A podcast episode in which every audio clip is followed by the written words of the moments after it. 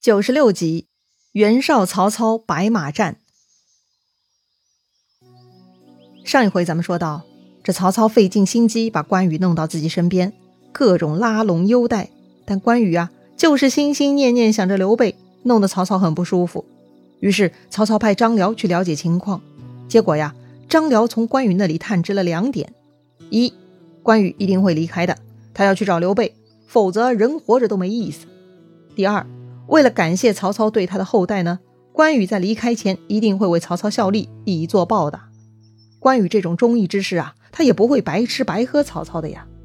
于是呢，张辽就把关羽这个中心思想的两点如实报告给了曹操。曹操大大叹了一口气：“哎，云长不忘本，确实天下义士啊！这么好的人，偏偏给刘备霸占了，嘿，造化弄人呢！”旁边的荀彧呢，看着曹操难受，就替他出主意了。既然关羽说要为丞相立了功再离开，那么只要您不给他立功的机会，他就走不了了呀。哎，曹操觉得有道理哈，好主意，能拖一时是一时吧，说不定时间一长，这关羽更爱曹操了呢。万事皆有可能呀，哈哈哈。再说刘备，袁绍收留了他呢，对他也是挺客气的，算是座上宾了。但是刘备呢，却一天比一天不高兴，他总是愁眉不展，闷闷不乐。袁绍觉得很奇怪哈，就问刘备啥情况呀？刘备呢就说了自己的郁闷哈，两个弟弟不知音讯下落，是死是活也不清楚，妻子家人又沦陷在曹贼那里，自己上不能报效国家，下不能保护家人，所以忧虑郁闷呐。袁绍就安慰刘备了哈。我打算进兵许都很久了，之前诸多事情给耽误了。如今春暖，正好兴兵，玄德一同前往，就能上报国家，下报家人了。这个计划呢，倒确实很合刘备的胃口。一直蹲在袁绍这里吃喝呀，就像猪一样的生活，他一定得动动才行啊。不过呢，此时有人站出来浇冷水了哈，谁呀？嘿。就是袁绍手下有名的忠臣田丰了。这个田丰呢是足智多谋的，但荀彧早就看出来了，田丰性格刚烈，很容易冒犯袁绍的。果然呐，这个田丰就不客气地说袁绍了：“上一次曹操攻打徐州，许都空虚，那时候不及时进兵，早就错失良机了。如今徐州都被破了，曹操那边锐气正盛，硬碰硬是很难的呀。”不如僵持，等到有机会了再行动。袁绍其实呢也习惯田丰这么说话了哈，倒也没有太介意。他又去问刘备的意见，刘备说呢：“曹操是欺君之贼，明公之前已经全国发布檄文，如若明公再不去讨伐他，就要失信于天下了。”袁绍觉得刘备说的对呀，面子很重要啊。自己吹出去的牛，泼出去的水，再不行动，真叫天下人看不起啦。所以袁绍决定兴兵伐曹了。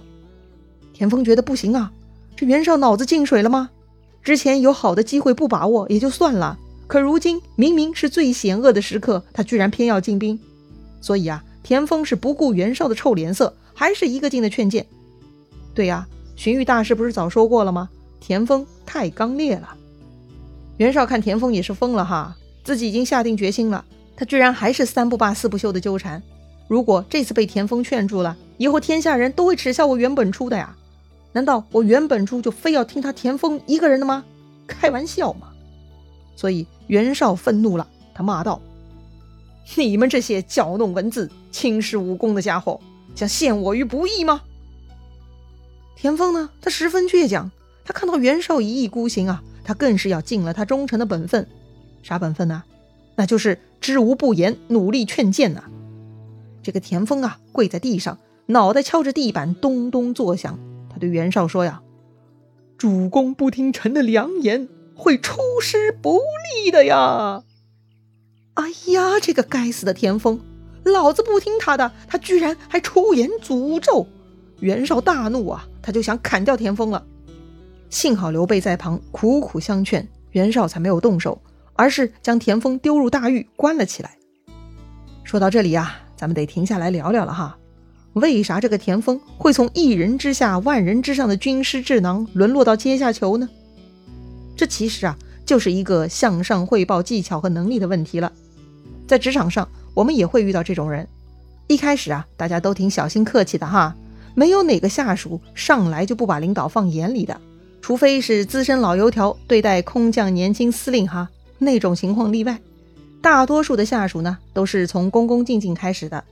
但是随着跟领导的交流越来越多，贡献的计策一次次奏效，立了不少功劳。这些有能力的部下呢，就开始忍不住自大了，忍不住觉得自己很优秀，就开始忽略跟领导交流上的上下级关系了，称兄道弟的呀，甚至发飙发脾气的呀，这些不良的行为啊，都开始冒头了。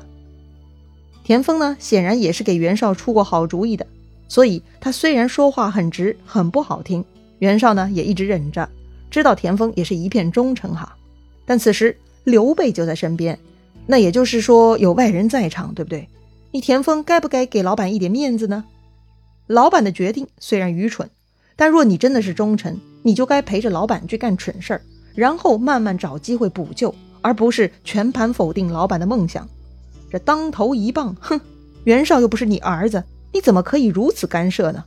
再说了，劝人说服人要有技巧的，这种直接否定往往是最不奏效的。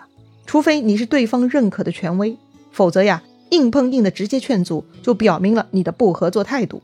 你田丰不看好这次战役，居然还诅咒袁绍，这说话的水平啊，也实在太臭了。无论田丰多么足智多谋，但他没有好的方法输出自己的观点，这也是一种能力的缺失了。所以，咱们在职场上也要引以为戒。老板就是老板，他再欣赏你，再容忍你，你也别忘记你们的关系，要注意言辞。否则呀，一不小心就在某天呢，就变成说错话、做错事的人了，然后你就莫名其妙背黑锅，或者受到其他处罚了。好了，不啰嗦了啊，说回故事。再说袁绍的另一个谋士沮授啊，这个沮授呢，其实也是冀州的老臣了。当年韩馥是冀州刺史的时候，沮授就是韩馥的别驾，但韩馥是个草包，没有看出沮授的才能，所以对沮授的好建议呢，他都不会好好采纳的。后来袁绍拿下冀州，他倒算是慧眼识珠哈。袁绍一度还挺重用沮授的，沮授帮助袁绍夺取青州、并州、幽州而统一河北，是立过大功的。沮授跟田丰呢，其实是一个思路。上一次田丰提出三年战略拖死曹操，沮授也是同样的意见，主张向天子献捷，拉拢皇帝。如今啊，沮授看到田丰下狱，他觉得自己的前途也很渺茫了。于是他召集家里的宗族跟大家告别，还把自己的家产散尽，仆人们呢该打发的都打发了，一副就是要去壮烈就义的模样。那为啥呢？沮授啊就跟宗族亲眷说了啊：“我这次出征获胜了，当然是威武无边，但是打了败仗就性命不保了。”亲人们听了这话，都哭着给沮授送行啊。为啥打个仗就生离死别了呢？因为沮授也觉得这回出征凶多吉少，一旦失败，可能都没有东山再起的机会了。他几乎跟田丰的见解是一毛一样的，所以沮授跟家人做了诀别。好了，除了待在监狱里的田丰，所有人呢都跟着袁绍出征了。首先，袁绍派大将颜良作为先锋进攻白马。这里的白马呢，不是一匹白色的马。而是一个地名哈，在如今河南滑县。沮授觉得先锋责任重大，这次对抗曹操呢要小心谨慎，所以他劝袁绍啊不要让颜良一个人担任先锋，最好呢多派一个人。但袁绍不以为然呢，反而啊瞥了沮授一眼：“我的上将可不是你们可以预料的。”哼！沮授无语了，好话不听，油盐不进。袁绍这次危险了。很快，袁绍进兵黎阳的消息呢，就由东郡太守刘延通报到了许昌。曹操就赶紧召集手下商议对策。哈，关羽也听说了此事，他很高兴，报效曹操的机会来了呀！只要替曹操办完事情，就可以去找大哥了。于是，关羽就兴冲冲地去了曹操府上，主动请缨，愿意当先锋，替曹操收拾袁绍。但曹操呢，却没有答应。他只是说呀，回头再做安排，就把这个关羽给堵回去了。对呀，前面说过了，他不能轻易给关羽这个机会报效自己的嘛，他要留住关羽的嘛。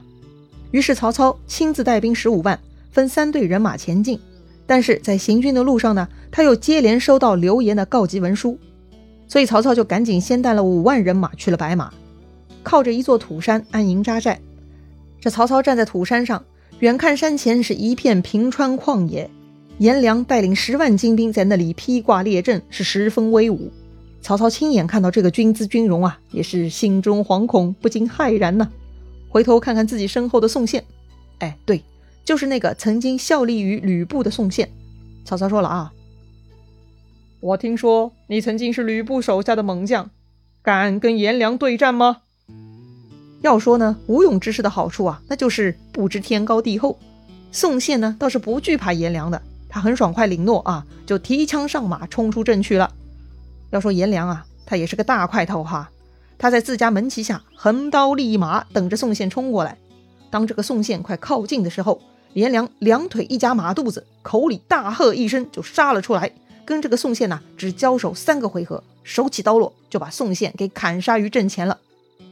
曹操大惊啊，忍不住直呼：“真勇士也！太勇猛了呀！”紧接着魏续就站了出来：“颜良杀我同伴，我愿意去报仇。”曹操就同意了啊，于是。魏续带上自己的长矛，就上马冲了出去。他是大骂颜良。颜良呢，他根本看不上眼前的魏续，都懒得理他呀。他们两个人两匹马就一次交汇，颜良就照着魏续的脑袋砍了下去，直接把魏续砍落马下。啊，好凶猛啊！似乎当年华雄的感觉出来了呀，有没有啊？曹操看到手下已经折了两将，但是。还得有人出马单挑才行啊！曹操又问身后：“现在还有谁敢出马抵挡这厮的？”这个时候，徐晃应声而出。要说啊，这个徐晃还确实是个胆儿大的哈。这宋宪、魏续死的那么快，连水花都没有溅起，可见颜良的本事了。很多人都害怕了，但徐晃还是很勇敢的请战了。曹操很欣慰哈，就同意了。但是没想到。徐晃跟颜良呢，也就打了二十个回合。徐晃自忖不是颜良的对手，就拍马回头认输回营了。其他将领呢，都看得心惊肉跳，没有一个人嘲笑徐晃败逃，反而呢，暗暗替他松了一口气呀。哎，此刻殊死搏命是不值得的呀。那曹操下一个还能派出谁呢？如何搞定眼前的颜良呢？咱们下回再聊。如果你喜欢这个节目，点击节目右上方，分享给你的朋友哦。咱们明天再见啦！